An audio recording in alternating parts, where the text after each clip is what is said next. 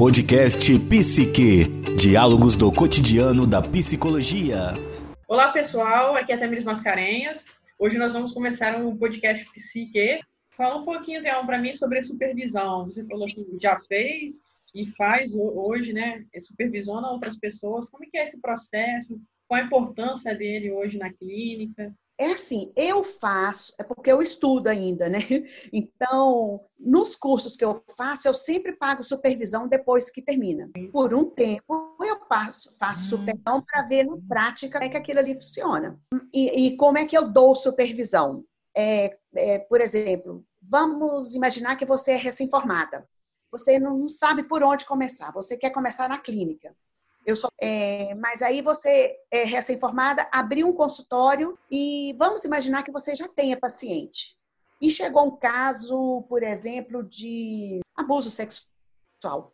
Uma jovem de 12 anos que sofreu abuso dos 7, dos 5 aos 7 anos. Não fez atendimento ainda nessa área, eu penso que precisa de supervisão.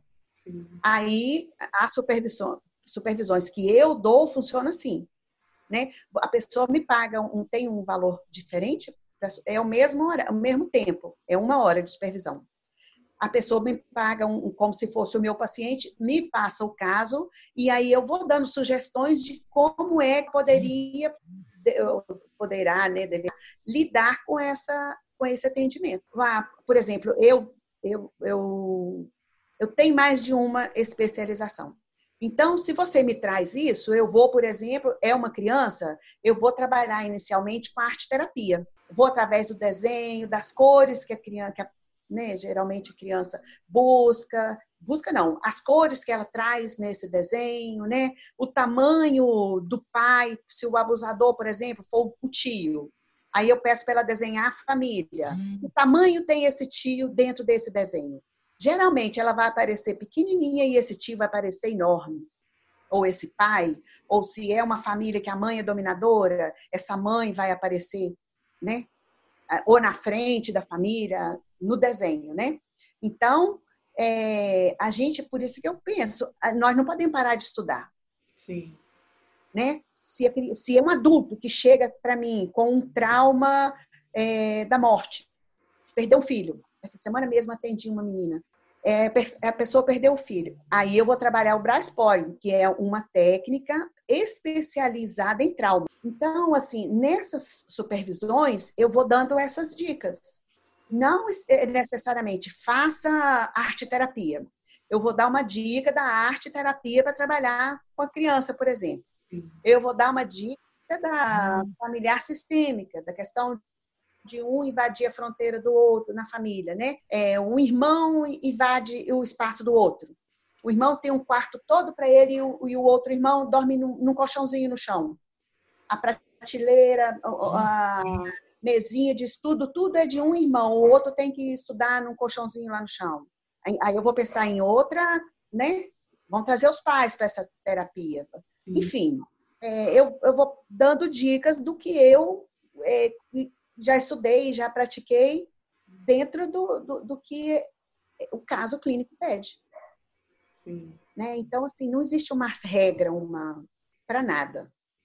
Cada caso é um caso, cada pessoa é uma pessoa, e a gente vai é, tirando, a, eu falo, né? Tem que ter um baú cheio de, de, de possibilidades para cada pessoa que chega, você olhar esse baú e pensar, não, para esse eu vou usar isso.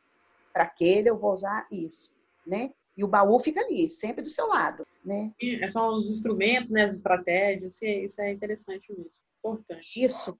A música, é cada cada cada caso é um caso mesmo. Literalmente, cada pessoa ela é única. Não existem, não é o que eu fiz para você que vai dar certo para o outro. Pode ser que sim, mas Pode ser que não. Então, eu não posso receber uma pessoa hoje com depressão, mandar ela ir tomar sol, fazer exercício físico, e aí chega outro com uma deficiência física que não consegue fazer exercício físico. Não é o que deu certo para você que vai dar certo para o outro, né? Então, nada é fixo, nada é, é uma regra. São possibilidades. A gente vai puxando do baú e, estudando e jogando ferramenta dentro desse baú.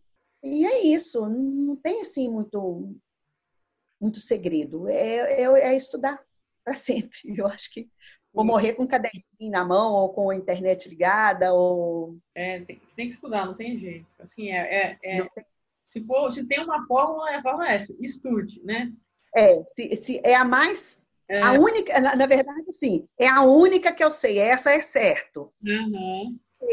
Esse baú vai ficar sempre vazio se eu sair da faculdade e não faço mais nada sim certeza né você sabe que a faculdade, nós precisamos dela, até por causa do título, né? É, eu não posso abrir um consultório, por exemplo, ou começar aqui a atender online se eu não tenho um CRP, se eu não sou né, é, credenciada, reconhecida profissionalmente, né? Não, não, pode fazer isso. Mas é, o estudo é necessário para que eu caia dentro de uma profissão, dentro de, de, um, de um nicho de profissão. Mas eu só encho esse baú se eu continuar estudando. Não, de outra forma, vai ficar muito.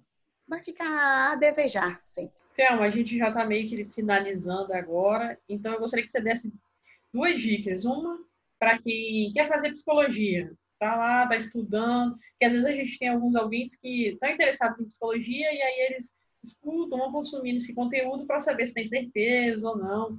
Você tem alguma dica para essa pessoa que está querendo, querendo fazer psicologia, entrar na faculdade? Olha, a única dica certa que eu tenho é que é uma profissão que vai, de, vai exigir muita dedicação. Que se você não tiver amor, se, a, se a, o sentimento que te levou a buscar psicologia não for amor, é, ao interesse de se doar para o outro, é, porque assim, o dinheiro é consequência. Tamires, é, na, em, em, qualquer profissão, né?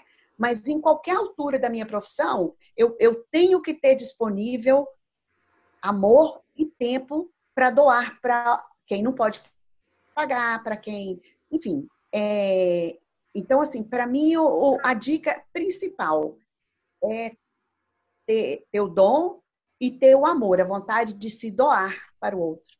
Para mim, não, não posso dar outra dica que não seja essa. Né?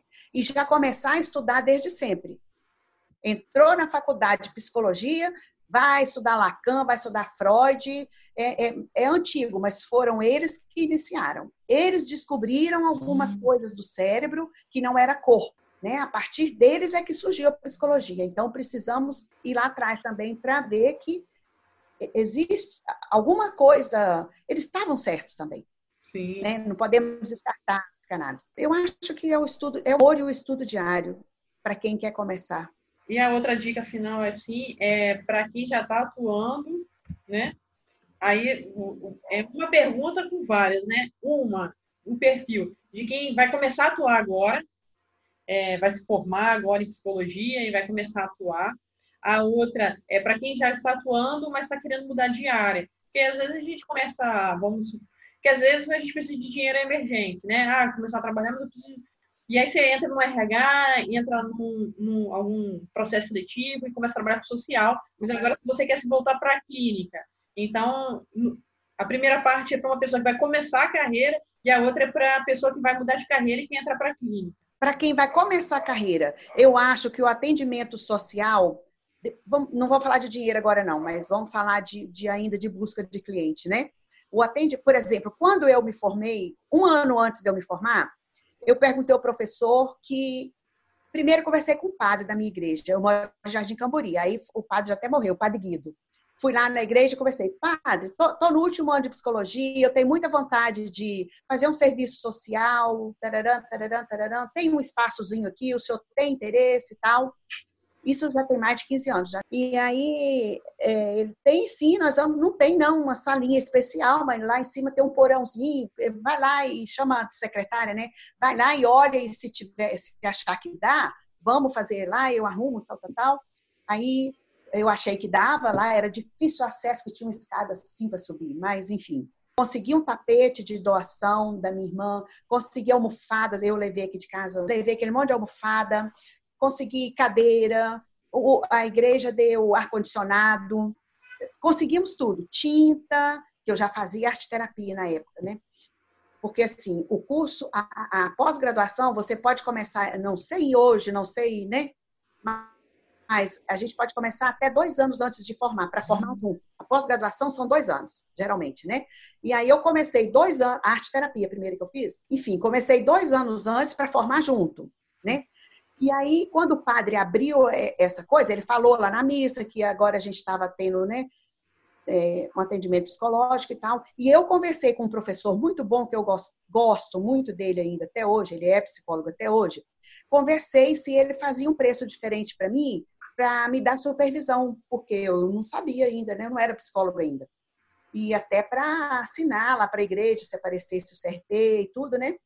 Aí conversei com esse querido professor e na hora ele se prontificou e aí eu ia passando os casos para ele nas supervisões. Como eu faço né, já há bastante tempo, é, eu aprendi a fazer essa, a dar supervisão fazendo né, lá atrás com ele. Legal. Eu tinha, recebia os casos na igreja e uhum. passava para ele. Aí ele me, me instruía, né? Depois eu conversei com o padre, depois de um tempo, eu falei, padre, o que, que o senhor acha da gente começar a cobrar 30 reais das pessoas, 15 para mim e 15 para a igreja? Ah, doutor, aí eu acho que eu já tinha, já era formada, eu acho que já. Ah, tudo, é, eu não sei como é que, que, igreja, que, o público vai receber isso, a comunidade, porque nunca pagou e tal, tal, tal.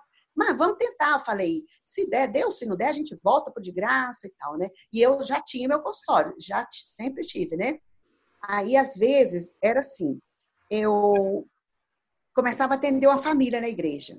E, e, tinha as regrinhas lá da igreja. Eram 12 atendimentos, que é o que, assim, através da supervisão, eu fui orientada, né, a ter um, um plano. Uhum. Não era ficar, entrar lá e ficar em atendimento a vida inteira, porque tinha muita gente querendo e porque, enfim, esse meu professor me ajudou a montar as regras, uhum. né, a, o plano para esses atendimentos. Então, quando ia vencendo, ou quando tinha mais pessoas na mesma família precisando, eu sugeria levar aquela pessoa para o consultório pagando um preço que não era o valor de uma consulta, né, tabela cheia, e aí eu atendia, por exemplo, a mãe na igreja e o filho no consultório. Quando tinha só uma pessoa lá na igreja, era 30 reais, 15 para mim e 15 para a igreja. E aí foi. E aí, é, até hoje eu sou voluntária da igreja.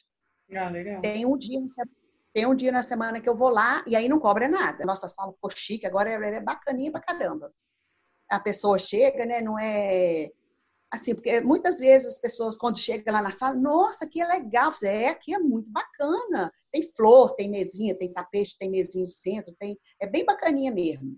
E todo hum. ano, assim, quando a igreja entra de férias, o que eu não vou usar mais no meu consultório, o que eu quero trocar, uma jarra, um, sei lá, um tapete, qualquer coisa, eu levo lá para a igreja, né?